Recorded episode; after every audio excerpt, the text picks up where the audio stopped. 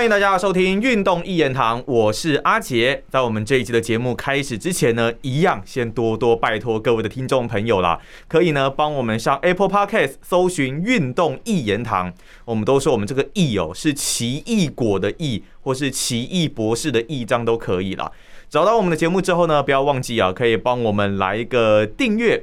那也可以呢，以五星的方式哦，来留下大家的宝贵建议。那阿杰呢，在之后的节目当中，都会针对这一些五星的留言来做一个公开的回复。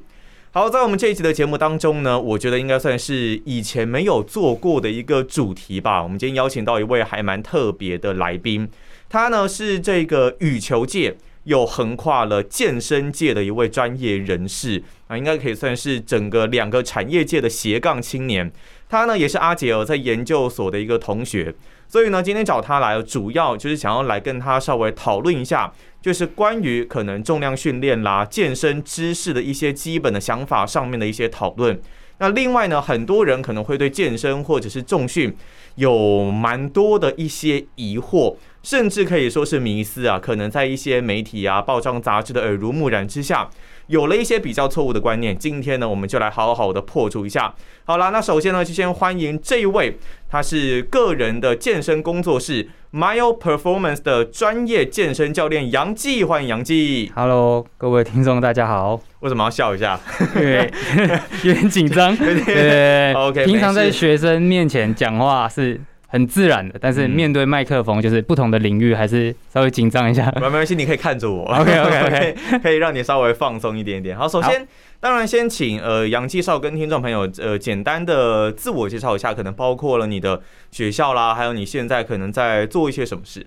好，就是呃我从我大学的时候就是在台北体院，就是现在的北师大，对，然后后面进入到一样是。北师大的运科所，就跟我一样嘛，误入歧途的一个瞬间。对，然后后面就是刚好运气比较好啦，就是我的发表投稿，然后还有去日本参加研讨会，然后还有算是受到日本教授的青睐，然后有去日本继续读早稻田的运动科学研究所的博士班。哇，早稻田大学很有名哎，早稻田应该算是在整个运动。训练科学训练或者是一些健身上面，应该算是还蛮专业的一所学校。对，就是我们有一个专属的运动科学的学系，那当然里面也会有呃不一样的专业，像是生物力学啊、运动营养，然后训运动训练、运动伤害防护这样子。对，但是大家就是往各自比较专精的的范畴去发展。就我所知，你自己本身是不是也有一些的算是专业的证照吗？嗯，对，如果是以健身证照的话，我一开始拿到的健身证照是 IHFI 的健身证照，对，就是个人体适能的指导。那当然，现在比较流行的团课，像是 TRX 啊，或是弹力棍啊这种证照，我也是有取得这样子。哦，本身是从 TRX 开始来发机的，对不对？你以前带过蛮多这样子的一个课。对对对，因为那个时候算是 TRX 很。就是普遍进入在在大家视线的时候，就是开始接触这个这个器材。那团课也是从这边开始发展。哎，先讲一下 T R X 大概是什么？它是一种绳索类的一个东西吗？对对对，它其实主要的构造就是透过绳索，然后扣环，然后还有一些橡胶的握把，对，去组成的一个悬吊的训练器材。那它悬吊，对对对。那它其实它的这个起源呐，其实就是从也是从。军队里面发迹出来的哦，是从军队里面开始的，是因为器材取得不易嘛，所以必须要使用这种可能就是吊索之类的一个训练的方式。对对对，就是一开始就是他们是类类似使用像是跳伞的一些绳索了，然后就是这样子拼装出来，然后可以在一个比较简易的空间，然后进行全身性的训练，那携带也很方便，然后对于身体的刺激其实也是可以达到一定的强度。对，所以后面就慢慢的推广到民间这样子，然后大家也都是蛮喜欢的。嗯，那像是因为杨记，我知道你有一位哥哥是杨奇嘛？对对对对。杨奇呢，在之后也会来到我们的一个节目当中，因为你们两兄弟现在一起搞了一个，在那边应该算是哪里？长春路那一边，在台北的中正区的一间健身工作室，叫做 Mile Performance。那 Mile 的话是 M Y O，对吧？对对对。就想要弄一个这个健身的工作室，还蛮好奇的是怎么要取，为什么要取这个名字啊？就是 mile 这个这个字啊，它其实在呃医学单字里面，它是肌肉的肌的一个字源。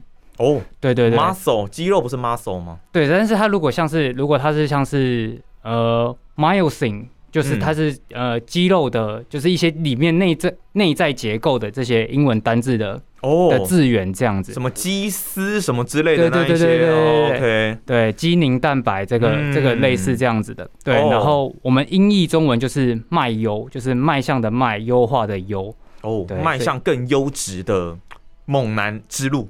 哎、对，其实我们的理念呢、其实不只是做一般的健身啦，因为嗯我们其实也可以做银发族，或者是运动选手，嗯或者是受伤的选手，或是民众都来我们这边。其实我觉得我们是蛮关心不同族群来运动的。多元化的一个训练方式，在 Mile Performance 这一边。对我们接触的客群也是尽量想要多元这样。因为我自己也有去他们那一边过了，那我印象还蛮深刻的感觉就是他们的教学非常的细心，而且可以根据各种不同的客人，你的能力上的不同，你的身材条件上面的不同，然后克制化很多不一样的训练方式。那当然，我们要进入我们今天的主题，就是说我们今天要好好来聊一下这个重量训练。刚刚虽然呢有聊了 TRX，但是它毕竟在整体的负重上，可能最多还是以个人的体重为主。那如果说我们是需要借由比较大重量的一个刺激的话，主要可能还是要回归到重量训练这个方式上面。很多人以前都会说，诶，可能如果你要增肌减脂，或者是你要台湾人最喜欢燃脂嘛，增肌不重要，呃，减脂比较重要一点。所以呢，可能很偏好有氧运动，像是跑步啊，或是游泳、自行车等等。但是后来越来越多的文献研究指出，你要呃最有效率的达到减重减脂的一个方式，好像是重量训练，对不对？应该这么说啦，就是运重量训练它是效率，就是你可以说 CP 值最高的。你可能时间没有花这么的多，但是它效果很好。对，因为哦它可以在比较快的时间里面达到这样子的强度。那我们其实可以想象，就是我们做跑步跟在做重训，其实它就是光谱的两端了。假设就好像我走路，我也是要抬我的脚嘛，对来抬我脚的重量，但我可以走呃一一万步，我都不会觉得酸。但我做重量，我可能做十下，我就已经有感觉了。嗯，对，但是在做一万步抬脚的这个过程中，其实我们就是使用我们的关节一万次。那对关节的磨损，如果你不是有受过良好训练的话，那你可想而知，你关节的磨损就是会比你做十下还要多得多。哦对，OK，所以它可能就是一个时间很拉的，如果很长，也许可以达到相同的效果，但是你就要花比较多时间。对那重训可能就是你可以在比较短的时间内，它算是把你的极限给彻底的提高，把你能量在短时间内榨干的一种方式。对，所以对这，而且实际上对关节的使用上也没有到这么高的频率。哦，对，因为我们是希望嗯作用在肌肉上面嘛，不会希望说我们长时间的磨损我们的关节。嗯，对，所以其实做重训，某种程度上，它对关节的消耗是比较小的。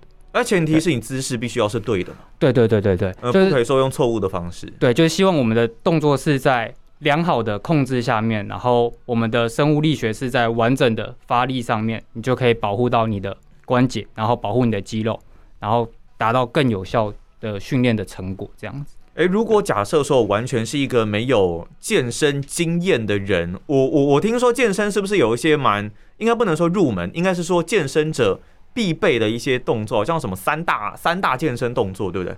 对，就是我们会有一些比较，我们会举几个比较经典的动作了，嗯，像是耳熟能详的深蹲，哦，深蹲，OK，然后硬举，硬举就是你要把地上的杠铃给拉起来，这样子。对，嗯，然后还有伏地挺身，想象成是胸推，哦，它跟伏地挺身是有点类似的一个，动作，只是你朝的方向不一样，一个是对抗你自己身体的体重，一个是推杠铃或是哑铃。哦，而且它是可以，你可以自由性的选择要不要加重量上去。对对对对对所以基本上，如果掌握了这三个动作的一个训练的强度跟训练量，然后维持一定的时间，基本上就可以达到不错的一个健身效果。对，我会说就是搭配搭配起来。当然啊，刚刚还有忘记提到，还有那个引体向上。哦，OK，对，这几个这这几个比较就是拉单杠嘛。对对对，就这几个比较经典的动作，应该是说我们做训练就要从这几个动作开始去学习，嗯那后面的动作甚至是这些经典动作的衍生。嗯那不论你是使用到什么样的器材，其实你很难脱离这这些经典动作，所以这个是非常重要的。哦，可能其他的一些动作上面的变化，都是从这一些经典动作里面去延伸而来的。对，他去做了更多的一些不同的改变是。的那这一边呢，我们稍微已经有让大家了解一下，诶，呃，重训的一些基础的概念啊，还有可能一些比较基本的动作。那接下来呢，我们有一些迷思想要来好好的破除一下啊。首先第一点，我觉得很多人听到重量训练的第一个印象，可能就是觉得啊。这个重量好重，我根本就举不起来啊！尤其呃，我身边有一些女性的朋友，第一次听到重量训练，就会觉得，哇塞，这个我怎么可能举得起来呢？我怎么可能做得起来呢？面对到如果第一次面对到你的客人用这样子的一个方式来跟你做应对的话，你会怎么去说服他？嗯，其实重量训练这个这个名词啊，就是确实是会给大家第一印象就是哇，确实是呃，好像很刻苦，很可怕啊！对对对，嗯然后有一个硬汉的感觉。嗯，但是其实我们做徒手，只要有做阻力训练，我们说 resistance training，其实它就是它其实就是属于重训的入门了。所以有时候你可能哦不一不一定要真的要把铁举起来，对你只要可以承受住你自己的体重，其实那就已经进入到重训的这个这个基础了。哦，像我平常在家做一些徒手的 workout，它可能就已经是有在做重训了，只是那个重量是你自己身体某部分的重量。对对对所以我们会说这是比较基础的肌力嘛，就是徒手的负重这样。嗯那当然，如果随着时间跟他的能力不断进步，那他势必需要拿到一些器材，增加他的强度。因为重量要往上加，对。那可是这个重量，我们当然也不是说就是马上就是一个给你一个非常重，可能嗯。等于你体重的重量，其实哦。也不是。有时候我可能会建议刚入门的学生，他拿可能低于十公斤的重量，像是哑铃或者一个小的壶铃，其实它也哦。是有同样可以做到运动的刺激，而且它的强度会比徒手的呃肌力训练还要再再更高，这样。所以我没有办法一开始就如果真的是完全没碰过的，我想一开始就背那一根杠，其实应该是有点辛苦。那一根杠多重？那根杠二十公斤。哦，每男生跟女生都一样是二十公斤吗？呃，当然有是适合女生的比较轻的是十五公斤，然后它的、哦它握把也会比较细，嗯，对对对。但是呃，基本上背二十公斤并不是一个太困难的事情，嗯哼，前提是当你背上那二十公斤，你的动作控制有没有符合教练的期望，可以哦。确保你不受伤，确保你可以正确发力的这个动作。那所以在你在能背上杠之前，其实你还是需要一些呃基础的基础的养成啦。就简单的一些小重量可以去养成，重点就是你必须要让你自己的身体习惯这些动作，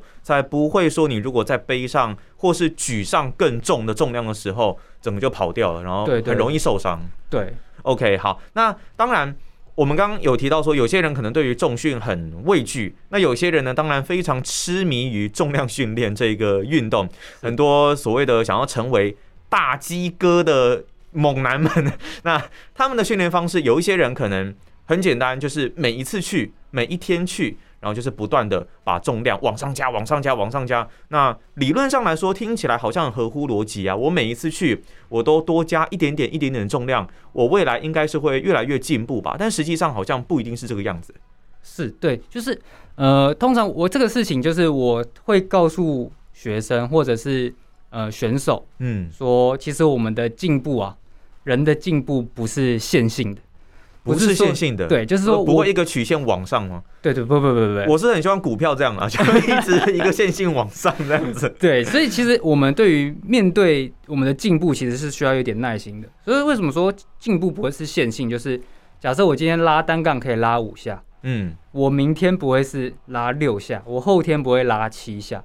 哦，真的吗？对对对，你是需要你是需要一段时间的适应，不是因为意志力不足，不绝对不是。哦不是哦 对对对 OK，所以通常这个时候，我会建议，即便你不是专业的选手，你只是一般人，你还是可以给自己设定一个呃简单的周期。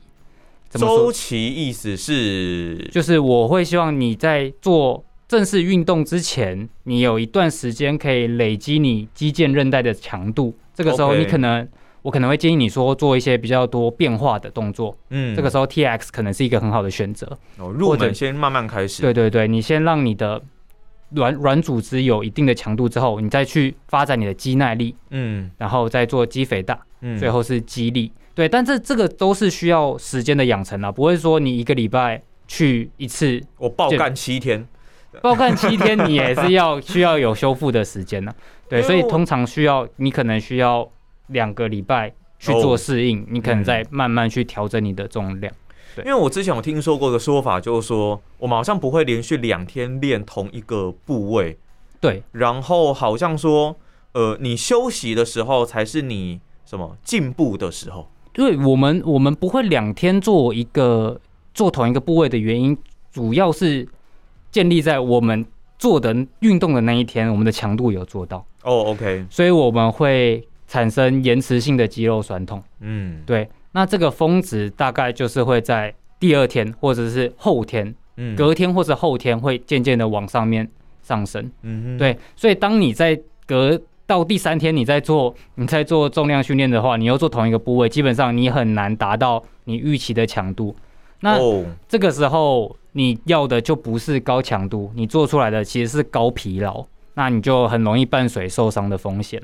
哦，他他是不是就是说，就是比方说我今天做完，那明天也许他肌肉还是，因为我们在做重训的时候，很多人应该都知道，就是它其实是一个破坏的一个过程。对然后明天的时候，它就还破坏都还没修好啊，你就在给它破坏，对就一直无限的算是恶性循环。如果你每天都做同一个地方的话，对对对，现在就是想象你的组织没有时间去做修复了。嗯，，对，所以当然我们是希望说，呃，你可以错开，嗯哼，错开你训练的肌群，或是你训练的动作，像是推，有的人是推的课表，有人是分开成拉的课表，啊，有的人是做，呃，今天做腿，明天做胸，类似这种，就是部位哦区别的也可以，上下半身对，推拉区别的也可以，嗯，对对对，但是建议就是你是有系统性的安排。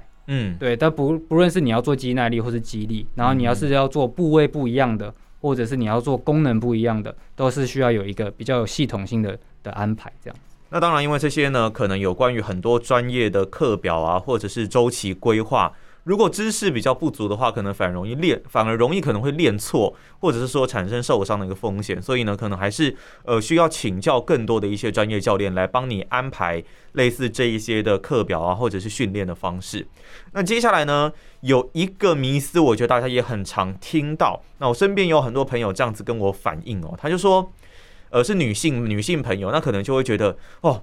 我才不要做重量训练嘞！为什么啊？那重量训练要做一做啊，到时候我的小腿肌如果变粗啊，到时候呢，如果我大腿变得很粗，然后呢，变成像我们电视上健美比赛看到的那样子的一个金刚芭比，那怎么办？我才不要做重训嘞！我要去做呃其他的一些运动。说真的，做做重量真的有这么容易变成我们所谓的健美者吗？健健美小姐、健美先生这样子？嗯，其实我们看到的健美比赛或是健体比赛的选手，或者是说那一些大鸡哥、大鸡姐好了，对他们其实付出的努力不是我们一般人可以想象的了。哦，真的吗？不就是一起不就是去做重量吗不？不不，他们其实他们比的，我就我的感觉，我会感觉是他们比的其实是他们日常生活的规律程度。哦，真的哦自律吗？对，就是他其实搭配很严谨的饮食，很刻苦的训练，才能达到他那个那个效果。嗯，所以如果我们一天只是就一次去健身房一个小时到一个半小时，一两个小时左右这对，样子。一周你可能去顶多三次，嗯，其实你很难达成像他们的的状态。真的吗？对，有一个研究是两千年的研究了，嗯它是比较，它是比较男生跟女生嗯哼对于大腿大腿截面积，他用那个核磁共振去照，OK，哦，他去看他大腿截面积肌肉成长的这个状态嗯，啊，他持续九个月的训练，在九个月训练之后，他去追踪，其实男生要长出来的截面积比女生多一倍。哎，就跟什么意思？是说男生可以长出来的截面积比女生多一倍吗？，对，长得还要快。经过经过，我刚才是九个九周九个，月，九九周九九周的训练，九周的嗯训练，嗯，男生长的是女生的一倍。所以其实女女生要哦。女生要长肌肉这件事情，其实本来就比较困难了，何况你今天你的训练频率跟强度，还有你的嗯饮食控制，没有像是要去比赛的那些选手一样这么这么要求的时候，其实你很难形成那样子很大的肌肉，或者很漂亮、很明显的线条。哦对，OK，所以说其实要变成金刚芭比，反而是很多人想要，但其实不一定达得到。对对它，不是一件很容易的事情。那我一般的女性可能做重量的目的就是想要呃雕塑身体的线条，然后稍微减脂瘦身，这部分都是可以达到的。这部分是可以达到，就是通常我们你有训练跟没有训练，你要怎么样感觉到哦，这个人开始长肌肉了？其实至少嗯至少也要六周以上。哦，六周至少一个月以上时间呢。对，嗯哼，那但是你说这个六周之前你会不会有进步？其实会有进步，因为你的神经跟你的力量还是会先发育起来，嗯所以你可能会举得更重，或者是你动作控制更好。但是你不一定会马上就感觉到你已经开始长肌肉了。哦但是这个不代表你没有进步啊。我的经验是，很多学生来上课，他可能在体重或是在外观上面前期前期没有很明显的改善，但是他的姿态变好了，嗯不太会驼背，嗯哦不呃脖子不太会会低头下去，然后你的腰可能会比较比较有维持正常的曲线，这样啊他嗯也不会感觉到他比较没有这么容易腰酸背痛。那其实从仪态的改变，就会让你感觉到你自己是有进步的。从嗯外观上面来看，你其实你的仪态好看，抬头挺胸，那其实你就是一个往进步的一个开始嘛。他可能会先从你的一些神经系统啊，或者是你的整个姿势上面的矫正开始，慢慢的来进步。。对对对那，之后呢，可能也要配合一些饮食，配合更多更大重量的训练，才有可能让肌肉再更加的成长起来。对 OK，好，那刚刚杨记其实有讲到，就是关于饮食的这个部分，我们都知道那些选手，他们也许是做的重量，当然不是我们能想象的啦。嗯那吃。我就比较难想象说他们的吃跟我们是是是会有什么不一样吗？我们可能都会想说哦，就是吃比较多蛋白质的一些食物啊，然后嗯，也许再减少一点碳水化合物的摄取吧。但比如说好，比如说像呃大家很熟悉的巨石强森好了，嗯，那他也是肌肉非常的大嘛，然后他已经是到很多人认为的猛男的一个程度了。嗯那我我忘记他之前有没有去比健美还是那一些的比赛，我知道他好像有打拳击啦，嗯啊，但是。如果说我们真的先不论那一些健美先生好了，就像是巨石强森这样子的例子，我记得他的饮食上也是非常要求，对不对？对对对，但是通常我们我会给刚开始运动的，就是民众建议是，如果你今天没有没有运动习惯，那你开始要开始养成这个优良习惯的时候，我会希望、希望说你运动后的补充啊是可以持续的，持续到下一次运动。对持续的意思是是有一个频率吗？还是就是因为呃，像我们会说有一个黄金的补充时间嘛，就是运、哦对，就是神秘的秘技？嗯，就是通常我们会说，我们运动完的三十分钟是需要补充蛋白质跟糖分的时候，因为这个时候它会刺激你的胰岛素上升。那这个胰岛素会其实是一个合成的荷尔蒙，嗯那它就会让你长肌肉。哦是哦。对对对对对，但是有一个东西叫做合成代谢窗口。嗯。如果说你今天不是有良好运动习惯的人，他的这个合成代谢窗口会关闭的比较慢，意思说你在关闭的比较慢。对，意思说你在这段期间你的补充对你都是有用的。所以如果你今天是没有良好运动习惯，你开始要建立的时候，初期我建议你就是持续的补充热量、补充蛋白质，一直哦到你下次运动之前。但不是一直吃吧？应该是说就是每一餐正常摄取这样对，正正常摄取，正常摄取。嗯那我所以我意思说，你不用去特别的纠结，说我这个时间我就是要吃蛋白质，哦对你还是要均衡饮食。嗯事实上，人只要超过摄取每公斤体重一点六克，其实蛋白质蛋蛋白质？OK，其实就已已经是极限了，你再摄取过多，其实也没有没有太大的意义。哦，假设一个人如果是六十公斤的话，也就是说大概你说每公斤体重一点六克，对，这样子的话就是九十六克吗？对对，没错，应该九十六。如果算错，大家可以指正我一下。哎不过反正就是，如果你超过了，那它应该就是多余的，可能就会变成脂肪，对也一样是会变胖。对大家所说的一个变胖的一个程度。对那你刚刚有说那个，我觉得很好奇的是，你说没有运动习惯的人，对他的那个合成窗口，对，会关的比较慢。对。那有运动习惯的人，他的合成窗口会关关的比较快，代表说我要加紧时间去补充吗？对，所以我们要抓紧在后面的就是运动完的那个黄金时段，哦去尽早的去去做补充。哎、可是我蛮好奇的是说，为什么有运动训练习惯的人，反而那个给你机会补充时间的那个补充能量的时间反而变短了、为什么？为什么会这样？因为是身体的适应嘛，哦，身体的适应。对对对，所以所以其实他们会习惯在运动后补充嗯蛋白质的原。因也是这样，但事实上不是只单单补充蛋白质啦，因为糖分才是刺激胰岛素上升的一个很重要的一个关键嘛。哦，所以其实通常其实会做到呃一比三到一比四，一是什么？一是蛋白质，所以假设说我今天吃一克蛋白质，我可能另外要再吃三克的碳水化合物，或是四克这样子。对，哦所以其实碳水化合物比想象中的来得高。哦，来的来的比例上是来的再高一点，可是那是主要是在有，就是你运动训练后大概黄金时间内，对，要做这样子的一个补充。对对对，那那假设说我今天已经脱离了这个黄金时间了，可能就是我今天练完，假设我中午练完，嗯。那我可能到了晚上，呃，我的饮食上也是走一个均衡的路线就可以，都不要过多或过少，对。然后直到下一次的训练。对，我是如果是以以增肌为为取向的话，我是这么建议的。哦对，OK，对所以说其实大家的饮食还是要去特别的注意，就除了你的训练之外，饮食也是相当的重要的。对，好，那最后呢，还有一个问题想要问杨记的，就是说啊，呃，我们在国外，我们不管是看可能欧美或是澳洲、纽西兰那些地方，我都有看过很多的影片，是可能比方说九十岁以上的阿公阿嬷、银发族，诶，他们也在做重训、但是如果我回家跟我阿妈说，阿妈你在做重训不？然后他就会说阿妈哪当哎受凶啦。然后就是台湾的银发族，或是比较，甚至是像我爸妈，可能中年以上的人士，对于重量训练似乎还是有很多的一些抗拒或者是恐惧的感觉。杨记要不要利用这个机会跟大家讲一下，说其实呃银发族他们做重训可能会有哪一些的好处？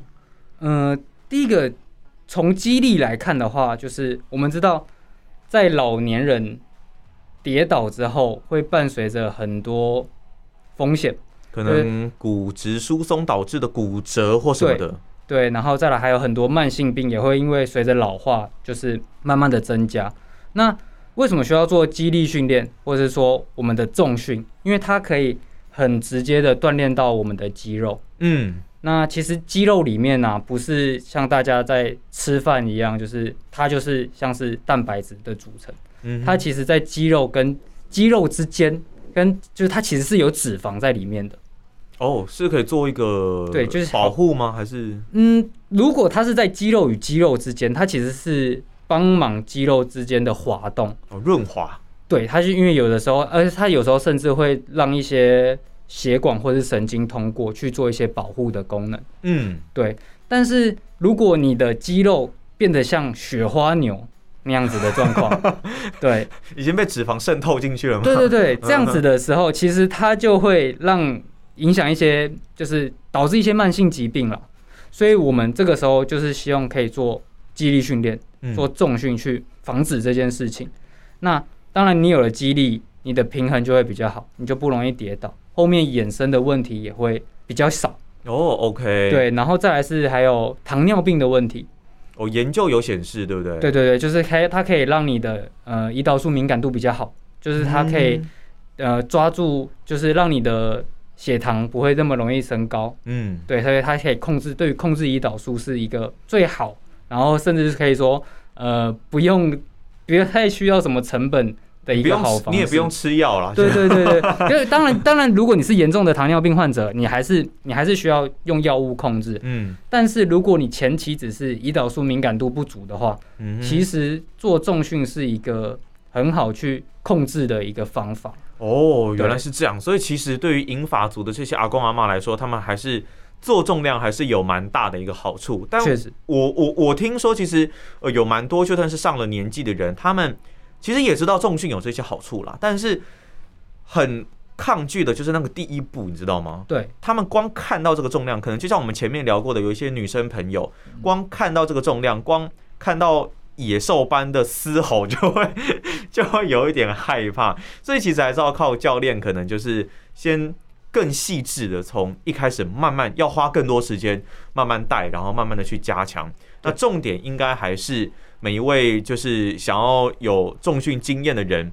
还是要能够跨出自己心里的那一步啦。对对对你你你你有接触过英法族的学生吗？哎、其实有哎、哦，有哦，对对对对这个很酷哎。就是我会感，确实他们对于还是我还是会认为是重训的刻板印象，让他们觉得比较却步了。嗯，所以这个时候，我们尽量就是提供一个比较适合他们的环境，像是环境对，像是嗯当然在疫情之前，嗯。呃，可能也会做一些居家的呃训练啊，徒手的一些训练，对对，但是我们也会提供一些比较简易的器具，哦。像是弹力绳，嗯哼，对对，或者是很很轻低重量的哑铃，你可以想象它大概可能就是比你的水平还要稍微重一点的重量。欸可是这样够吗？还是还是说嗯那是因为一开始就是要慢慢从这样子开始？对，一开始哎，一开始其实就是需要从从这个方式去去做开始，因为哦当然我们在做银发族这个族群的时候，我们是要格外小心，嗯因为嗯它的风险确实是会比一般民众还要来得高。他如果从以前到现在都有在做重量的话，也许可以直接比较进阶。但是重点就是台湾比较高的比例，可能是他之前是没有接触过这一块的。对对对，所以是更必须要小心的。对好，那我们今天当然非常谢谢杨继友，来到我们运动一言堂的一个节目当中。最后最后，要不要再帮你们的这个 Mile Performance 稍微宣传一下？好，然后我们的我们的工作室叫 Mile Performance，然后我们的呃地址在中山区长春路五十二号二楼。二楼对对对那我们那边是一个可以接受团体团课的一个空间，然后也嗯可以接受一对一小班制、一对二、一对三的的课程。那当然，我们主要为主要有的做的项目就是重量训练，然后徒手肌力，嗯然后还有 TX。嗯对，那因为我身为一个羽球爱好者啊，嗯也是非常投入在羽球这项运动里面。最近羽球很夯哦。对对，所以如果你是哎、平常有在业余的球友啊，你是觉得你在运动受伤之后，哎、打球有不舒服，你想要来增加一些肌力，或是做一些呃伤害防护的处理的话，其实也可以找到我们这边。哦，OK，那不要忘记长春路五十二号 Mile Performance，你可以找这个杨记或者杨奇，应该都 OK 啦。对对对对对 两，兄弟都在那边。那他们的教学我真的觉得非常仔细，大家有空呢也可以去玩一玩、看一看。好，那今天呢，我们当然非常谢谢杨记来到我们的节目当中哦。那大家呢，如果对我们的节目有任何的建议，欢迎可以上 Apple Podcast 搜寻“运动一言堂”。找到我们的节目之后呢，用留言的方式留下大家的一个建议哦。那只要是五星的留言，阿杰都会在周的节目当中针对这些留言来做一个公开的回复。好，那我们今天呢，再次的感谢杨记来到我们运动一言堂。谢谢大家，好，那我们就下期节目再见啦，拜拜，拜拜。